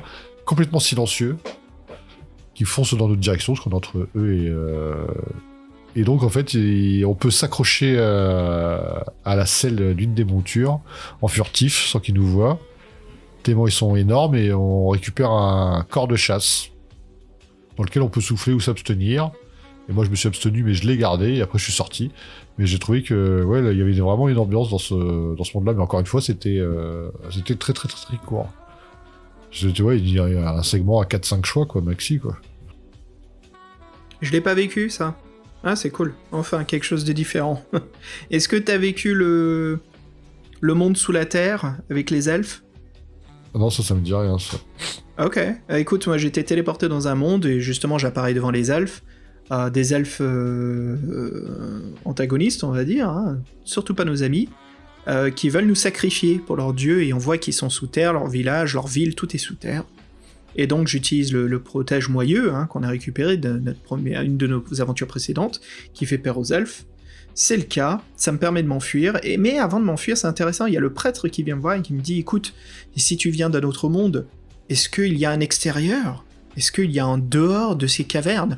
Et j'ai trouvé ça top, c'est une petite ligne de dialogue qui ajoute beaucoup d'ambiance et de, comment dire de de personnalité quoi à ce monde souterrain. Ça me faisait penser beaucoup à la, machine à voyager dans le temps.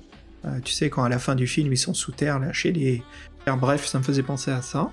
Et euh, j'ai pas cherché à lui parler, hein, je, m'enfuis parce que bien sûr c'est c'est le prêtre des elfes. Je sais pas si ce qu'il va tenter de me faire, un coup de couteau dans le dos.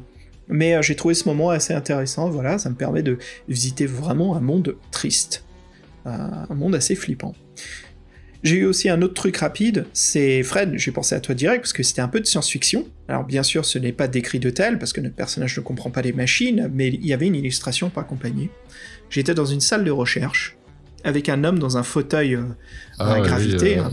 Métron, le, Métron, le cartographe. Métron. Oui, Métron le cartographe, son fauteuil, euh, ça me faisait penser à celui du professeur Charles Xavier dans X-Men, c'est le, le fauteuil jaune qui, qui plane. Et, euh, et justement, il nous montre des cartes, des cartosphères, des, des, planètes circulaires, des globes, encore une fois. J'ai rien à lui montrer parce qu'il est curieux, il nous traite toujours de barbares, c'est rigolo.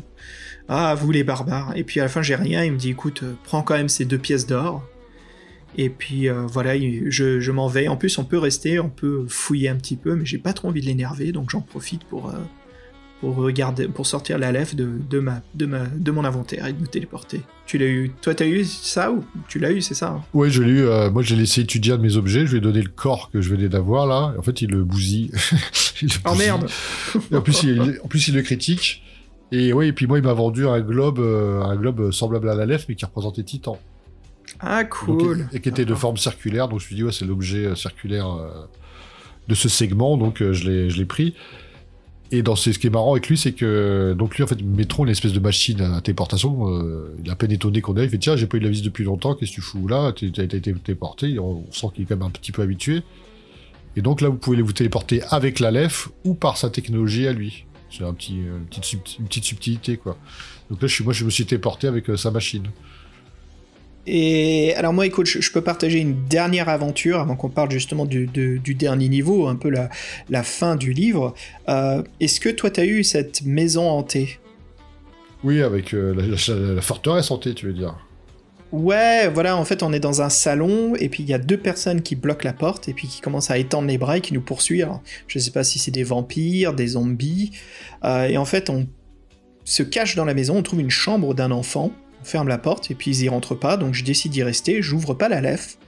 Euh, enfin, je, je, sors pas la lèvre, je préfère y rester, mais c'est bien écrit là, Peter Darville, euh, Evans, il décrit la scène où c'est notre, notre peur, la psychologie de la peur et de, de, l'obscurité qui déforme les objets devant nous. Donc la peluche, on a l'impression qu'elle nous regarde, les ombres s'agrandissent, euh, le, cheval à bascule de l'enfant, c'est comme si euh, il s'excitait. Bref, il y avait toute cette ambiance très poltergeist.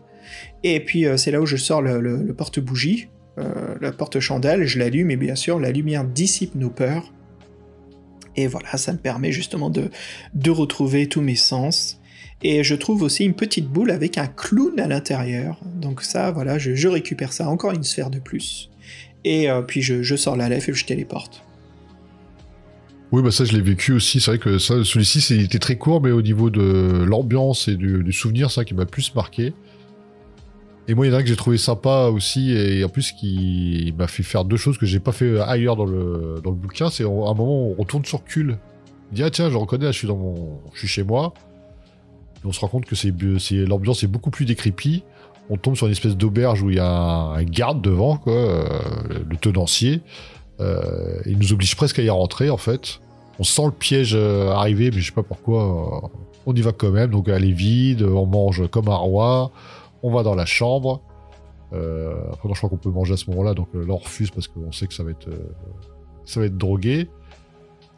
Et là, il y, a des, euh, y a des gobelins, il y a deux gobelins, un ou deux gobelins, parce que moi j'ai attendu de voir ce qui se passait, donc je pense qu'au début il y en a un, puis si vous attendez trop, il y en a deux, donc moi j'en suis tapé deux.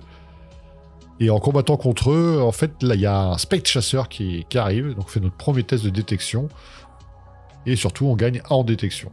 Voilà, donc c'était mon premier et seul combat de toute l'aventure contre des gobelins qui étaient, euh, de très faible niveau. Donc c'était, euh, bon, bref, c'était la, mar- la marmaille. Et le chasseur qui intervient mais qui me trouve pas, donc euh, un peu comme les Nazgûl qui cherchent Frodon, c'est la, terreur. Et ce point de détection qui arrivé dans ma fiche de perso. Après, j'en ai jamais eu d'autres de points de détection et j'ai jamais eu d'autres combats. J'en ai qu'un seul, moi, un point de détection aussi, vers la fin. Mais j'ai jamais eu de combat aussi. Mais ça, je voulais en parler dans notre critique. Je crois que ça va être intéressant parce que c'est une structure de défi fantastique euh, inordinaire, j'ai envie de dire, très différent. Très, très, très différent. Peut-être parce qu'on est vers la fin de la collection, donc on expérimente. Hein, un peu comme. euh, euh, c'était quoi celui qu'on a lu la, la tour de la destruction C'était ça? Oui, la tour de la destruction, oui, qui était. euh, où on sent que c'est les limites. Là, on sentait vraiment que c'était les limites des possibilités. Qui étaient, tu sens que l'écrivain a envie de faire plus, mais les, rè- les règles sont trop restreintes. Pendant qu'ici, c'est utiliser cette formule, mais pour faire autre chose.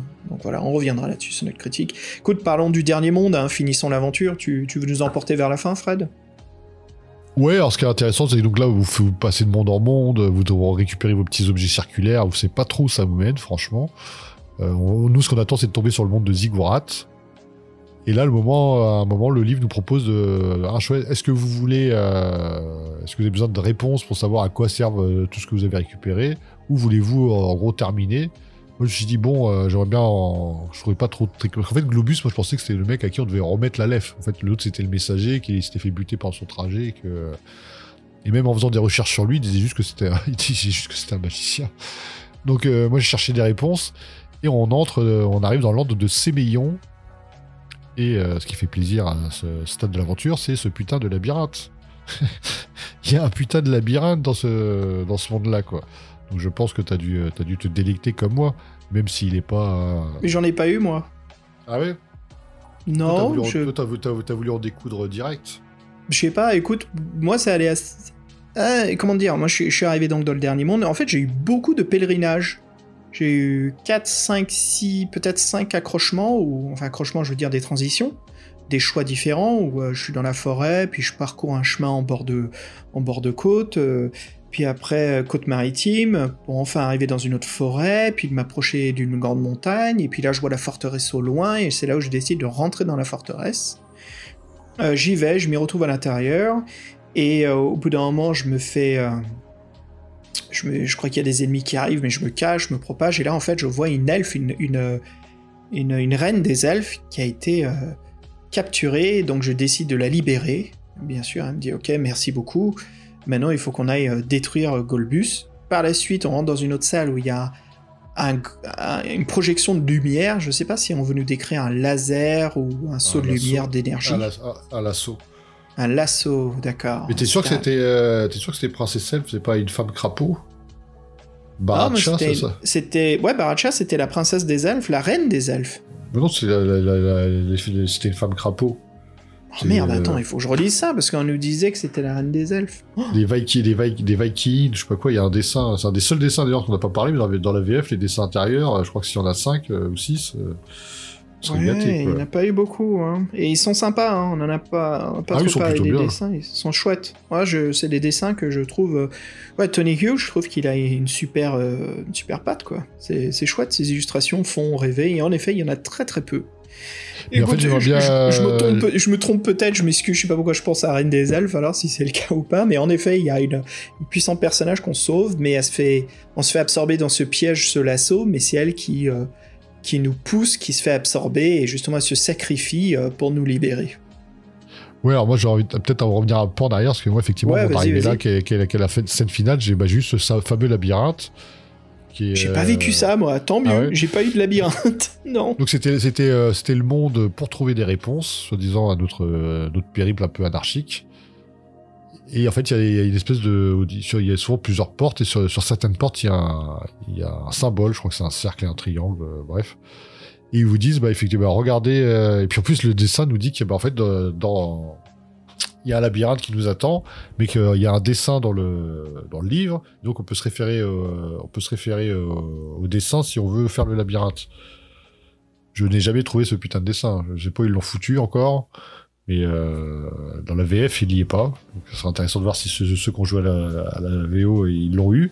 Et j'ai vu qu'aussi, à la fin, dans les derniers paragraphes, en fait, ils avaient fait un copier-coller, je sais pas comment ça s'appelle à l'époque, mais ils ont mis, euh, à la fin d'un paragraphe, ils ont mis euh, le milieu d'un autre paragraphe.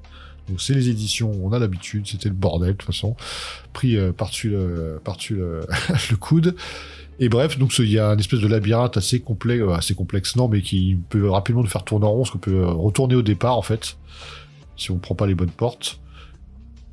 Et si, euh, si on fait court, on tombe sur euh, j'ai marqué Necronomicon, mais euh, il ne pas s'appeler comme ça, mais un truc dans le genre, Necronom... Necronomio, je sais plus, qui lui euh, est un allié de Globus, mais qui maintenant veut se venger. Il nous demande de l'aider à se venger. Euh, moi, j'ai refusé. Bon, il, il dit bon, pas grave. Tu m'as arrêté d'une d'une bonne aide. En fait, on comprend demi-mot qui s'occupe d'un espèce de Frankenstein. Et il nous dit, bah, en gros, euh, là, derrière cette porte, t'as un accès direct à, la forteresse de Globus.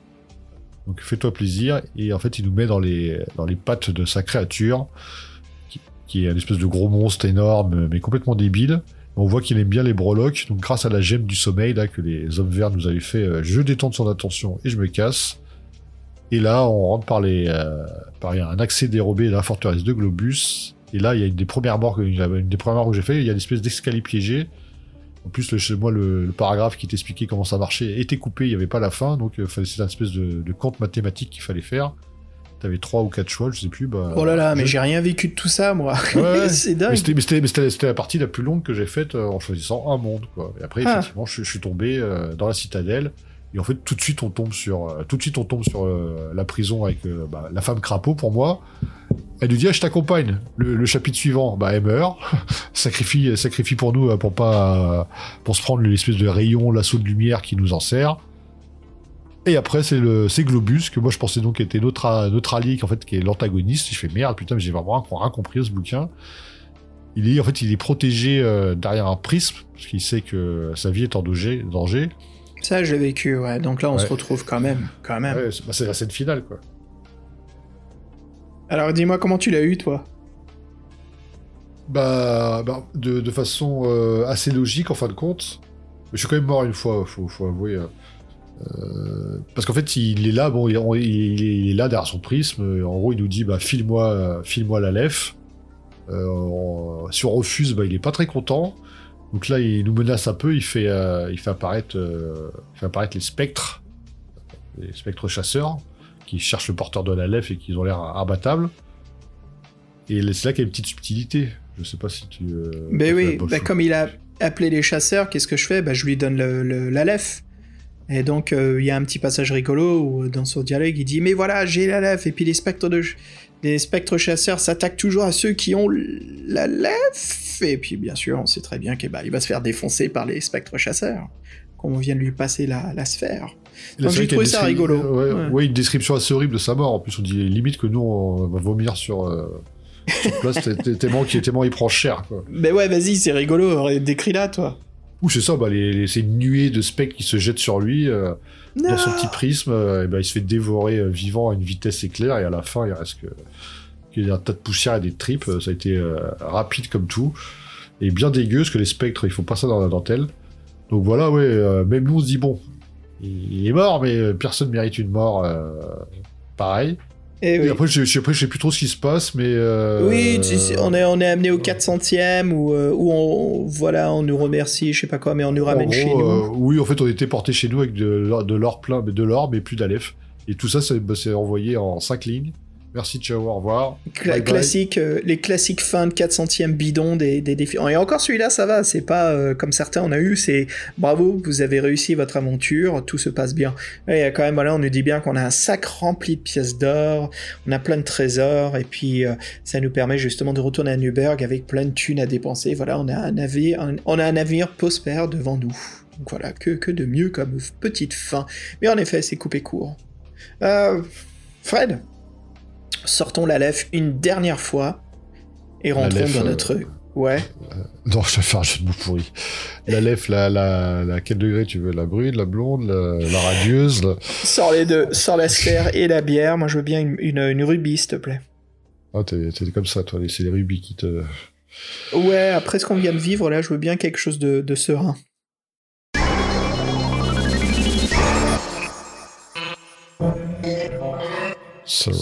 You're.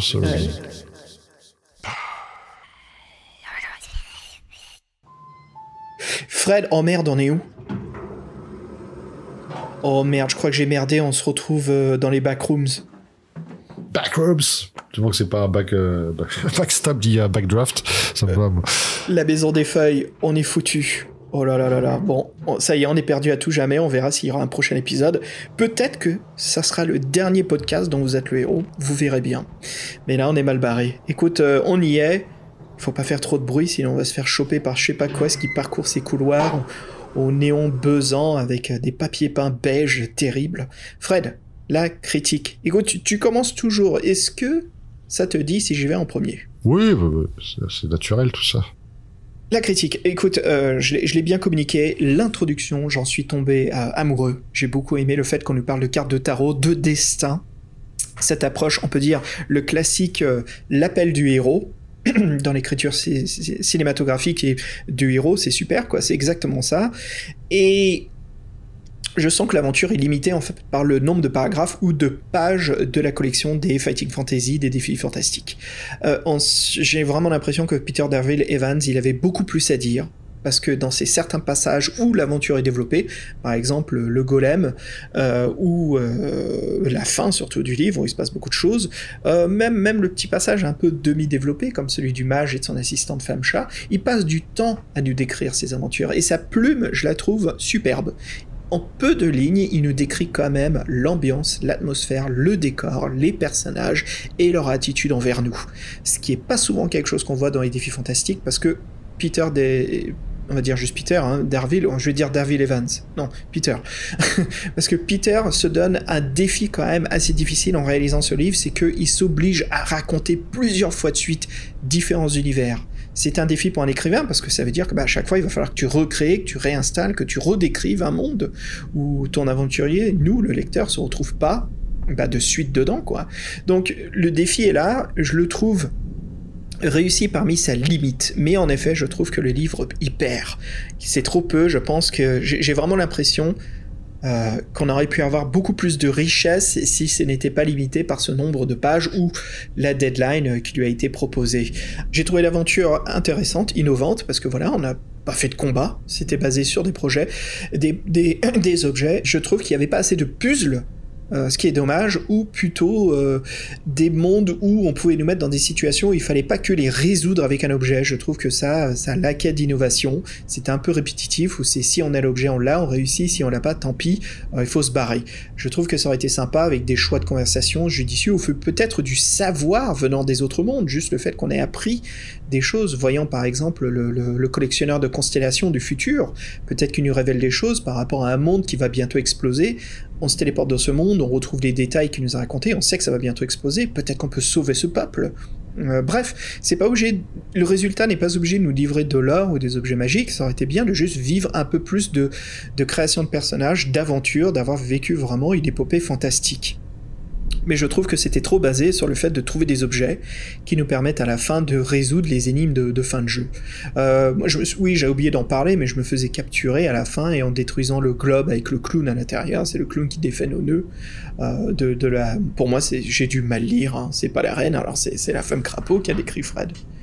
Mais euh, ouais, voilà, je trouve qu'il y avait un potentiel, mais qui a soit été limité et aussi un manque à l'écriture. Ça aurait été sympa d'avoir juste vécu une aventure et pas juste de trouver l'objet caché dans ce monde.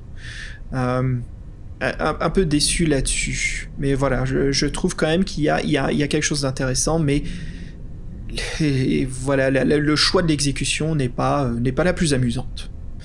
Euh, mais c'est quand même quelque chose de différent, ce qui est sympa à lire. Voilà, Fred. Oui, je te, je te rejoins un peu. En fait, moi, ce que je trouve, c'est que au début, on est emballé, effectivement, on est emballé, on se dit tiens, ça change, on quitte Titan, on... va forcément avoir des aventures un peu plus exotiques encore, parce que là, on va être juste, les limites, ce seront l'imagination de, l'auteur. Et on se prend au jeu, on fait des mondes, il y en a qui sont intrigants, il y en a qui sont plus, euh, plus communs, là, c'est nous entrer un monde. Il y a toujours une petite chose. Il y a ce fameux objet circulaire là, mon dieu, qu'est-ce qu'il est important, qu'est-ce qu'il faut le récupérer, euh, c'est le chemin de la Lef, euh, il faut absolument le prendre. D'accord. Puis au bout d'un moment, bah, on enchaîne les mondes, là, on fait bon, bah, ok, mais en fait, où est-ce que ça mène tout ça? Et moi j'étais un peu perdu, je vous ai dit, parce que moi Globus, je pensais que là, l'espèce le, de homme volant euh, qui s'était fait, qui, était mort devant nous avec la lèvre, je pensais qu'il allait remettre le globe euh, à Globus. Ça me paraissait euh, logique, globe Globus, bref. Et moi j'avais vraiment j'étais vraiment à côté de la plaque et je me dis bon, ils disent est-ce que vous voulez avoir plus d'infos sur ce qui se passe vraiment, qu'est-ce qu'il faut faire? Je me suis dit bah banco, j'ai plein d'objets, ce que je vous ai pas dit, mais en fait dans chaque monde on récupère des objets. Je peux vous faire la liste vite fait, vous allez voir qu'en fait c'est assez il y a tout et rien. Donc il y a le, il y a le cicator qui nous aide à, à, buter, à buter le golem. Après, donc il y a la rune anti-elfe euh, sur le chariot que toi tu t'es servi après. La gemme du sommeil, moi je m'en suis servi contre euh, l'espèce de Frankenstein géant. J'avais récupéré euh, bah, l'enseigne de l'auberge dans laquelle il y avait le traquenard avec, euh, avec les, les, gobelins. La chandelle lumineuse, qui est un objet qui nous sert dans différentes scènes pour passer un meilleur moment. La boule de glaise. Ah si, la boule de glaise, c'était spécifié elle faisait des soins contre la magie. Mais c'était pas trop précisé quand est-ce que tu pouvais l'utiliser. La carte du prestidigitateur vampire était circulaire. Le corps de chasse, le globe de titan qui était circulaire, un papier, un crayon pour faire euh, le plan du labyrinthe, mais d'un VFC complètement passé à la trappe, et le globe de clown. Que des objets circulaires, que des objets où l'auteur insiste un peu sur Ah, vous l'avez pris, ah, ok, c'est cool, tu l'as pris je me dis, bah, tout ça, je m'attendais à ce qu'il y ait une potion, un peu comme on avait fait dans le, euh, dernier bouquin, avec la Jovan, ou je sais pas quoi, là, où il fallait un certain nombre d'objets pour que on atterrive à un certain euh, stade de, euh, du monde de Ziggurat, qui avait l'air d'être en étage, tout ça, bon, bref. Moi, j'étais complètement perdu, et en fait, moi, je me suis trouvé dans ce labyrinthe, et j'ai pas eu plus de réponses. Je suis tombé sur Globus, je me dis, mais en fait, c'est l'antagoniste, c'est pas le, c'est le méchant. Et euh, moi, j'ai trouvé que ça manquait de, ça manquait de fil directeur, ça manquait de, de but, tout simplement. Et que le, au bout d'un moment, les, les sauts de puce et téléportation, ça devient un peu, euh, j'allais dire, artificiel en fin de compte. Et surtout, le fait que qu'on ne peut pas vraiment choisir son chemin, qui est la plupart du temps au hasard, et là, je me suis dit que c'était quand même jouer avec euh, des règles de base des défis fantastiques qui, sont quand même le choix. Savoir où on veut euh, aller. Et vous voyez, malgré ça, j'ai l'impression qu'on a fait exactement les mêmes mondes euh, à une ou deux exceptions près. Donc moi, c'est un peu ça que je reproche à ce... C'est un peu comme toi, c'est-à-dire que c'est des bonnes idées, mais pas exploitées de la meilleure des façons, et que les, les scènes les plus oniriques, les plus saisissantes étaient les plus courtes, presque. Donc c'était un peu dommage et que c'est ouais cette fin. Moi pour moi c'est une fin c'est une fin torchée quoi. Il y a trois choix à faire euh, face au globus. Euh, tu, tu, le butes il y avait pas vraiment de combat donc ça c'est pas une mauvaise chose en soi. La fin est un peu cinématographique. Et après on a ce paragraphe 400 qui est euh, envoyé. Je crois que c'est le plus court de tout le bouquin. Il doit faire il doit faire 5 lignes ou 10 lignes. Emballer c'est peser merci monsieur. À la prochaine je suis un peu mitigé parce que euh, un bon concept, euh, une bonne base, euh, un certain talent d'auteur, mais je trouve qu'on aveugle trop, on, on, avance trop à l'aveugle et qu'on est un peu perdu dans les tenants les aboutissants et que ça, ça, Et à côté, après, euh, merde, je me téléporte, quoi. J'étais bien dans ce monde-là, là. ça y est, c'est fini. Bon, allez, je me téléporte tout, là, je suis dans la carriole avec le, la femme chat, qu'est-ce que je fous là? Veut que j'aille, elle veut que j'aille derrière, allez, ah putain, c'est un vampire, moi je me casse, il, lui paraît balèze. Et après, vous sautez encore un autre truc. Je... Moi, j'étais assez dubitatif et surtout j'ai trouvé que la règle de la détection n'était pas du tout utilisée. Parce que, à part une fois, si je me suis fait détecter, euh, j'ai jamais eu de score euh, qui a augmenté. 3D de 6, euh, c'est vraiment qu'il doit avoir des occurrences normalement, mais euh, toi ou moi, on n'en parle pas. Je pense c'est pour, il y a certains mondes peut-être où il faut plus creuser, il y a plus de choses à faire, entre guillemets, qui ne vous servir à rien sauf à vous faire gauler. Je sais pas. Mais en tout cas, moi, tous ces objets circulaires là, qui sont soi-disant la voie de la LEF, là, je ne sais pas à quoi, ça sert de les récupérer, ils vont servir à rien. Juste pour dire peut-être que ah, t'étais au bon paragraphe et que t'as fait la bonne chose, je sais pas. Pour moi, ça reste un mystère. C'est tous ces, objets à récupérer qui à la fin nous servent à rien du tout. Bref. euh, Après, j'ai trouvé que c'était plaisant, euh, que l'auteur était pas trop vache avec ses joueurs, pas beaucoup de combats, ça changeait. C'est un peu difficile en fait de se positionner sur ce bouquin-là, ce qui est tellement en fait, euh, moi je pense, je trouve vraiment à part euh, dans la production des Défis Fantastiques que c'est du mal de l'étalonner par rapport aux autres. Et du coup, je suis un peu dubitatif euh, par rapport à ça. Et je sais que si on devait donner une note, je sais pas ce que ça serait, euh, 20. euh, c'est quoi, c'est quoi le symbole J'ai ma note de près, moi. Je Ah, vais.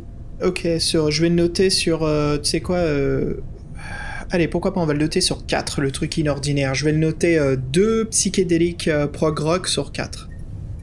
euh, moi, moi, tu m'embêtes un peu parce que pour une fois, je voulais mettre une demi-note. Bah, c'est un peu une demi ce que j'ai fait, parce que je l'ai fait sur 4 au lieu de 5, donc c'est un Ouais. 2.5, un 2.5, on va dire, quoi. Bah, typiquement, typi- ouais, typiquement, moi, c'est un 2.5 euh, archimage, euh, je sais pas quoi, Globus. Ouais. Euh, non, non, c'est, je pense qu'on peut autant adorer comme autant détester, comme rester euh, dubitatif. Je sais pas, je pense que c'est un, un livre assez clivant. Mais au moins, je reconnais que euh, moi, j'aime beaucoup quand les auteurs ils se creusent les méninges et qu'ils nous font vivre des situations cocasses. Ça avait sauvé un ou deux bouquins de Herbie. Sans ça, ça aurait été un peu une purge. Mais en t'écoutant, je- c'est ça, hein. Je- Ouais, vas-y, excuse-moi, vas-y. Non, mais donc là, je suis content de l'effort de l'auteur. Je reconnais que c'est quand même bien fait, mais j'ai pas totalement eu mon intérêt ni mon. euh, Je trouve que oui, effectivement, ça, ça a dû mériter euh, autre chose. En fait, je reste un peu sur ma faim. Je suis d'accord, je suis d'accord, c'est vraiment ça. On est, on est sur notre fin. Comme je t'ai dit, moi, je, je- j'aime beaucoup l'introduction. Je suis vraiment tombé amoureux de cette première page parce que j'ai trouvé ça fantastique. C'est tellement une belle façon d'amorcer une aventure que c'est dommage qu'on retrouve pas. euh, enfin, c'est même pas qu'on retrouve pas parce que ça, ça a été bien fait et puis il y a certains passages amusants, mais encore une fois, c'est pas à fond exploité quoi. On sent une limitation, on sent que ça ça atteint vite fait un plafond et euh, voilà, ça arrive pas à le dépasser. Et je, me demande si c'est à cause de la formule ou peut-être c'est son idée quoi. Mais il y a un manque, il y a une envie et il y a pas de, ça livre pas quoi. C'est un peu comme si t'appelais ta pizza, elle prend une heure à arriver et quand elle arrive, il y a rien dessus à part euh, de la sauce tomate et peut-être 3-4 rondelles de de pepperoni, j'ai envie de dire. Mais en France, ça serait quoi? Des jambons, des bouts de jambon, on va dire? Non, des merguez. Des merguez, des merguez, cool. Ah, ça me manque, ça se fait longtemps que j'en ai pas eu. C'est- ça se mange pas ici, c'est dommage. Ah, ouais, bref, voilà. Voilà, voilà, voilà. Écoute, Fred, ça fut quand même un plaisir de se retrouver tous les deux, parce que nous, nous sommes complètement... Bah non, là, on est dans la merde, on est dans les backrooms. Écoute, ma poule, on se quitte, mais avant cela, pendant qu'on est dans, dans les backrooms, je te propose de célébrer nos Patreons. Oui, parce que euh, on est content de les avoir, on a de bonnes relations avec eux. C'est vrai qu'on commence à se connaître et euh, bah, vous voyez, euh, ils nous aident aussi pour la programmation, ils nous aident pour les jeux de rôle, on s'amuse bien. Donc euh, nous, on est content de les, les saluer, puis ça fait partie du, de la promesse. Exactement. Eh ben allez, on attaque, on y va, et je te propose d'inverser les rôles. Vas-y en premier. Ok, c'est y part. Rendons à César ce qui est à César. Et on remercie Damol. Et puis par la suite, Simon Lasso Space Marine au Vulcan et Heavy Flamer. Ça manque un peu de, de rock- rockatitude. Oh, j'essaye de mon mieux. tu veux, peut-être je le fais en anglais, avec un accent américain? Ah yeah, ça serait, ça serait funky. Funky family. Ok, j'essaye, j'essaye, j'essaye. Simon, the Assault Space Marine with the Heavy Flamer and Falcon. Brother, we must roast. Hé hé. Ça fait déjà, Ok. ça, ça, ça- ça en gêne plus déjà. On a toujours aussi Ebbs le joukineur. Et puis Jean-Christophe Comon, le nain de notre partie de l'œil noir. Lorcan, le grand maître parano global et master de l'œil noir à 16h. Et puis le pro des jeux vidéo rétro, Dorn JV. Nicolas Tedelier, salut Nico. Zi Ludo, salut Ludo. Quelqu'un qui, a- qui a commencé en aventurier et qui est passé héros, alors mais c'est grandement, en plus c'est euh, une sommité euh, des usantes héros qui s'occupe de la page Facebook, c'est Laure Anne. Merci Laure Anne. Merci beaucoup. Par la suite, Sébastien, salut Seb. Suivi de son compère Sébastien Bélézy. Et puis bien sûr, l'incontournable, toujours présent, qui crée des objets et des choses spéciales dans son laboratoire, le docteur Io. Yann Couder. Et puis suivi, bien sûr, de l'incontournable, Guillaume Vendée. Le ninja furtif, là, j'ai reconnu. Il est passé ni vu ni connu. J'ai voulu innover, mais c'est vrai que un épisode du podcast maintenant, c'est voilà, il faut, faut quand même que tu le fasses, Fred. Vas-y. Oh, j'ai- je suis malade, j'ai la voix tout enrouée. C'est très bien, Bah, comme il ça, faut- ça va. T'es obligé Non, t'es obligé. Je veux pas savoir. Y a pas d'excuse. Regarde, je tous comme un, comme un gutéreux. J'ai- fait enregistrer des super ninja par ma fille, je sais pas si je te les ai envoyés, Ouais, on s'en sort bien. Oui, mais oui, il faut que je les utilise. Excuse-moi, mais oui, ils sont géniaux, ça. Aventurière, héros, nous voici donc à la fin de ce 110e podcast. Ce fut un plaisir d'être avec vous, toujours depuis bah, plus de 10 ans maintenant. hein. Le podcast continue très fort, on est vraiment heureux d'être toujours là. Et puis encore pas mal de choses, encore un podcast pour cet été, et puis nous rentrons dans la saison d'automne, la suite est fin de l'année 2023. Et Fred, cette fois-ci, il faut pas qu'on oublie, mais on a donc une salve à faire pour nos éditeurs. Oui, ça avait bien marché, euh, puis nous on aime bien, parce que la musique c'est vrai que c'est important aussi, euh, et surtout on, aime- il y en a beaucoup d'auditeurs et de nous-mêmes qui aimons bien lire en écoutant une ambiance musicale derrière. Donc une petite salve, ouais, ça serait sympa. Ouais. Et ben voilà, c'est promis, ça va être fait. Allez, on se quitte sur un disque de Arzakel avec le morceau intitulé Queen Saint Gang. Oh. Bah, merci de votre écoute et à bientôt pour la fin de la voix du tigre. Absolument, la voix du tigre. c'est juste terrible. Allez, ciao tout le monde, salut. Tchou tchous.